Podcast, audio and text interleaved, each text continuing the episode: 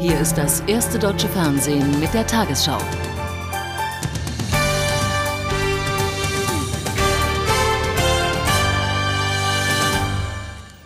Glückliche Heimkehr. Vor wenigen Minuten sind sechs deutsche Algerien-Geiseln auf dem Köln-Bonner Flughafen gelandet. Sie sind nach wochenlangem Bangen freigekommen. Nach erstem Augenschein geht es ihnen den Umständen entsprechend gut.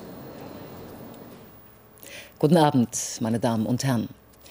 Wochen nach ihrer Geiselnahme sind 17 der in der Sahara verschwundenen 32 Touristen frei. Das Schicksal der übrigen ist weiter ungewiss. Die Geiseln wurden nach algerischen Angaben bei einer Militäraktion befreit. Es sind sechs Deutsche, ein Schwede und alle vermissten zehn Österreicher. Bei den Entführern soll es sich um eine islamistische Terrorgruppe mit Verbindung zum Al-Qaida-Netzwerk handeln. Zehn Bundesbürger sind noch immer in der Hand ihrer Geiselnehmer. Seit Ende Februar war im Gebiet der sogenannten Gräberpiste eine Touristengruppe nach der anderen verschwunden. Die Befreiungsaktion soll in der Nähe von Amguid stattgefunden haben. Am späten Nachmittag am Flughafen Huari Boumediene in Algier. Der deutsche Botschafter geleitet die befreiten Geiseln zum Abflug. Im zweiten Minibus sitzen sie, die Touristen der deutschen Gruppe aus Bayreuth, Sulzbach-Rosenberg und Miesbach. Andreas Kielechner, macht das V-Zeichen. Sie sind bei guter Gesundheit. Etwa 500 Kilometer von Tamanrasset entfernt, zwischen Insalach und Amgid, hat das algerische Militär die erste Gruppe der Geiseln befreit. Neun Entführer sollen dabei ums Leben gekommen sein, auch einige Soldaten. Insgesamt schätzt man die Zahl der Entführer der ersten Gruppe auf 14. Sie gehören der islamistischen Gruppe für Predigt und Kampf an, mit Verbindungen zu Al-Qaida. Ihr oberster Anführer heißt Hassan Hattab. Sie waren mit Kalaschnikows bewaffnet und befanden sich in einem festungsartigen Felsengelände. Insgesamt waren 32 Touristen zum Teil seit Mitte Februar verschwunden. Die ersten Spuren, einen Toyota, fand eine Kamelkarawane Ende März. Dann am Osterwochenende das erste sichtbare Indiz, der blaue Iveco aus Augsburg. Jetzt geht es um die Befreiung der zweiten Geiselgruppe im Tamelrickgebirge bei Elisi. Das Gelände ist noch unzugänglicher. Die Lage dort wird von Beobachtern als sehr schwierig eingestuft. Direkt vom Köln-Bonner Flughafen jetzt Bettina Scharkus ja, sechs Deutsche und ein schwedischer Staatsbürger, der aber auch in Bayern lebt, sind vor knapp zehn Minuten hier im kühlen Köln-Bonn sicher gelandet. Es war übrigens kein Krankentransport, es war eine Passagiermaschine, mit der die Menschen gekommen sind. Und wir sehen hier, sie sind zum Teil in äh, offenbar arabischer Tracht gekleidet. Eine Dame scheint etwas Probleme beim Gehen zu haben. Ansonsten sieht es aber so aus, dass es den Geis ehemaligen Geiseln körperlich gut geht. An Bord waren ein Arzt und auch ein Psychologe. Und äh, welche psychischen Folgen diese Geiselhaft gehabt hat, das wird sich sicherlich erst in den nächsten Tagen zeigen. Klar ist, dass viele Angehörige oder einige Angehörige hier am Flughafen Köln-Bonn sind, die Menschen in Empfang genommen haben. Und äh, man hat uns auch gesagt, dass die meisten heute mit ihrem Bruder, ihrem Vater, ihrer Schwester auch noch nach Hause wollen, nach Bayern und damit zurück nach Hamburg. Auch die zehn befreiten österreichischen Geiseln sind inzwischen in die Heimat zurückgekehrt. Wir schalten jetzt nach Salzburg zu Miriam Kottmann.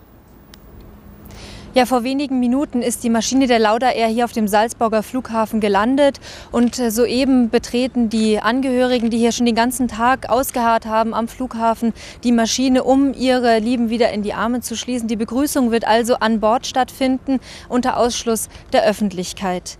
Psychologen sind auch mit an Bord, haben auch haben sowohl die Geiseln als auch die äh, Menschen hier, die Angehörigen am Flughafen den ganzen Tag über betreut. Heute wird es keine Erklärung mehr von den Angehörigen geben. Auch die Geiseln werden heute verständlicherweise nichts mehr sagen. Es gab eine Erklärung der Angehörigen, dass man da äh, um Ruhe bittet. Und damit zurück nach Hamburg. Aus Sorge über das Schicksal der noch vermissten Touristen hält sich die Bundesregierung mit Stellungnahmen zurück. Das Auswärtige Amt wollte sich nicht zu Einzelheiten der Geiselbefreiung äußern. Außenminister Fischer hatte sich jüngst in Algerien für eine gewaltfreie Lösung eingesetzt. Große Erleichterung herrschte bei Angehörigen und Freunden der Freigelassenen. An der Universität Bayreuth hängt Professor Ludwig Zöller die wichtigste Nachricht des Tages ans Brett. Seine Mitarbeiterin Melanie Simon und ihr Gefährte Axel sind nach drei Monaten frei.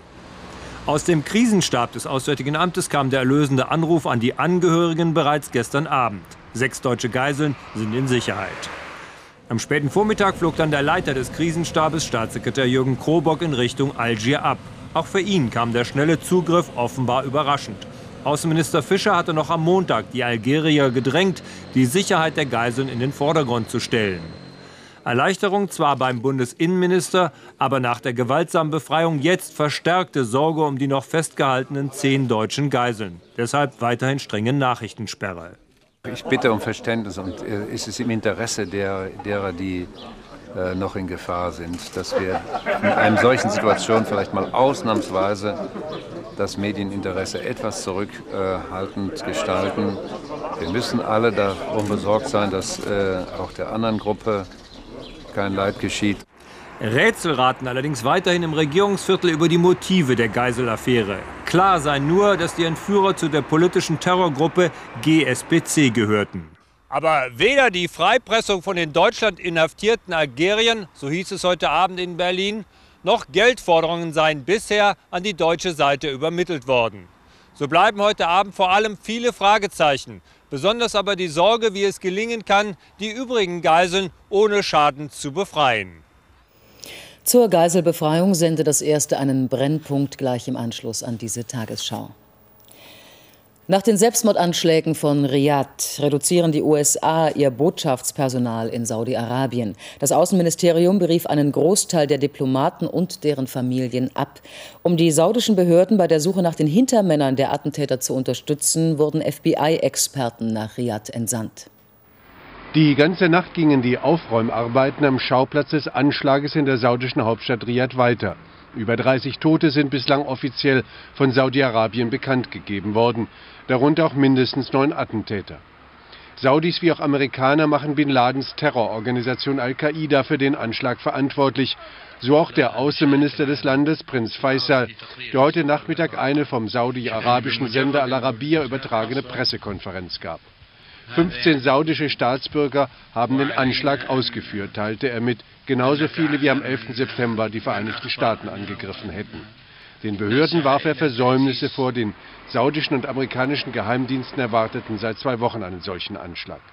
Amerikanische Ermittlungsbeamte der Bundespolizei FBI sollen nun zusammen mit saudischen Spezialisten die Täter und Hintermänner ermitteln. Die USA werden einen Teil ihres Botschaftspersonals abziehen. Das aber, so Außenminister Faisal, sei kein Bruch in der saudisch-amerikanischen Beziehungen. Im Gegenteil, die gemeinsame Erfahrung, Terrorangriffen ausgesetzt zu sein, habe die beiden Staaten wieder näher zusammenrücken lassen.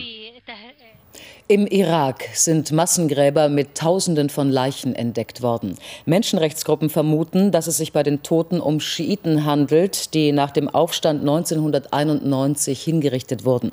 In den Grabfeldern bei Hilla, rund 100 Kilometer südlich von Bagdad, könnten nach Darstellung der irakischen Opposition bis zu 15.000 Leichen verscharrt worden sein. Das Grauen der Saddam-Diktatur kommt ans Tageslicht. Menschliche Überreste in einem Massengrab in der Nähe der Stadt Babylon. Hunderte Iraker suchen nach ihren Angehörigen. Bislang wurden mehr als 3000 Skelette geborgen. Die Opfer sind vermutlich Schiiten, die 1991 beim Aufstand gegen Saddam Hussein getötet wurden. Weil hier nicht systematisch ausgegraben wird, ist es sehr schwierig herauszufinden, ob die Getöteten im Kampf während des Aufstandes fielen oder danach hingerichtet wurden. Das ist kein Versagen der verzweifelten Menschen, die nach ihren Vermissten suchen, sondern der US-geführten Streitkräfte, die keine forensischen Experten brachten, die notwendig sind, um solche Massengräber zu exhumieren. Das ist nicht unmöglich. Im Kosovo haben sie es getan. Er frage sich, ob die USA die Kriegsverbrecher im Irak wirklich zur Rechenschaft ziehen wollten. Ganz anders reagiert der bisherige oppositionelle irakische Nationalkongress.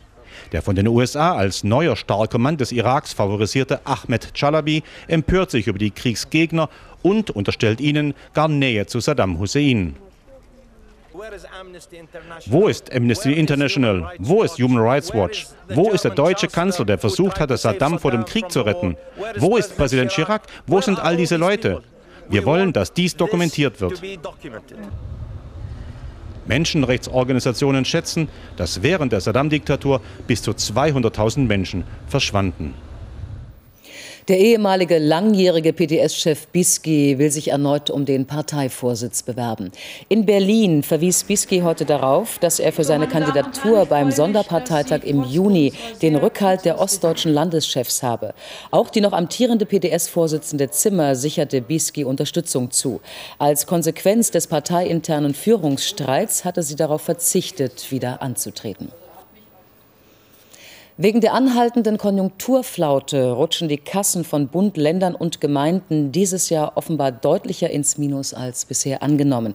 Das wird aus dem Arbeitskreis Steuerschätzung berichtet, der morgen seine Zahlen präsentiert.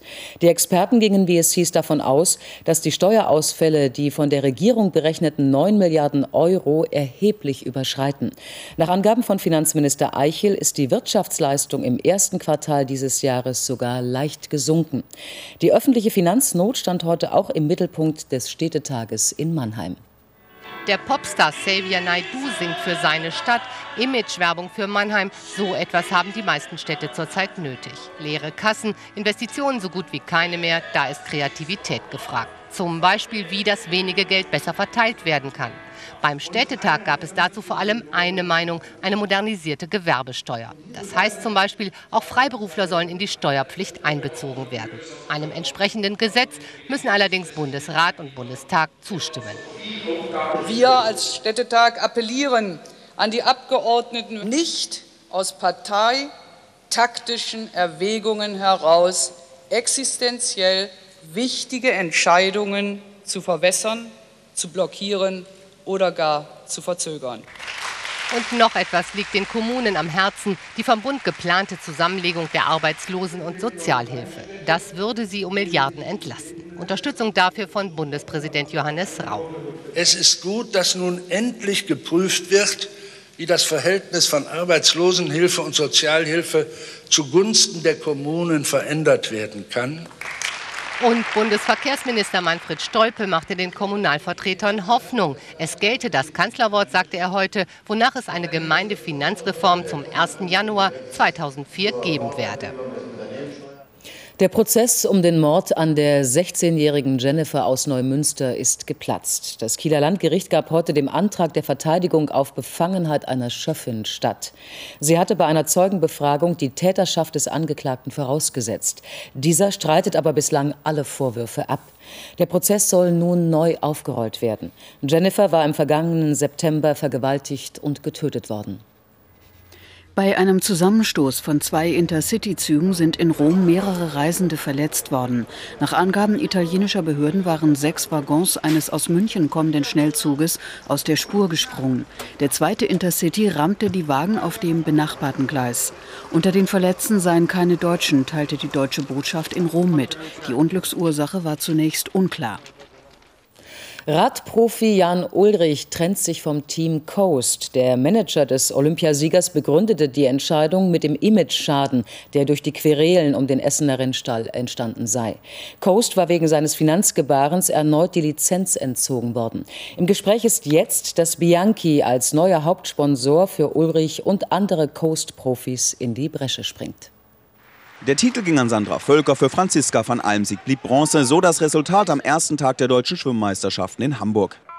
Über die 50 Meter Freistil ging Sandra Völker auf der blau-weißen Bahn als Favoritin ins Rennen.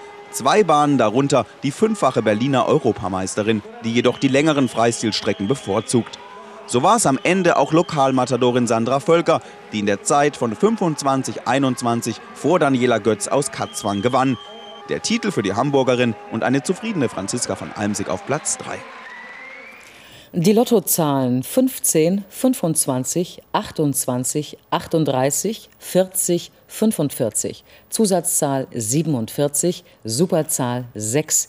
Die Gewinnzahl im Spiel 77, 8, 7, 3, 8, 1, 0, 6. Die Gewinnzahl der Lotterie Super 6, 8, 0, 7, 7, 0, 3. Diese Angaben sind wie immer ohne Gewähr. Und nun die Wettervorhersage für morgen Donnerstag, den 15. Mai. Nur schwache Veränderungen prägen das Europawetter morgen. Das Tief über Südskandinavien löst sich auf, kaum sind die Eisheiligen vorbei. Gleichzeitig drängt ein abtrünniger Ableger des Azorenhochs die kalte Luft ostwärts und sorgt für Wetterberuhigung. Die geht aber vorbei, denn von Nordwest kommt ein neues Tief daher. Heute Nacht ist der Himmel über Deutschland wechselnd bewölkt, zeitweise auch ganz wolkenverhangen. Dabei lassen die Schauer und Gewitter nach. Quellwolken lassen morgen fast keine Sonne durch. Später leben Schauer und Gewitter wieder auf. Es gibt noch einzelne Graupelschauer. In den Mittelgebirgen sind auch Schneeflocken dabei. Der Wind weht weiterhin kräftig aus westlichen Richtungen, bei Schauer und Gewitter mit stürmischen Böen.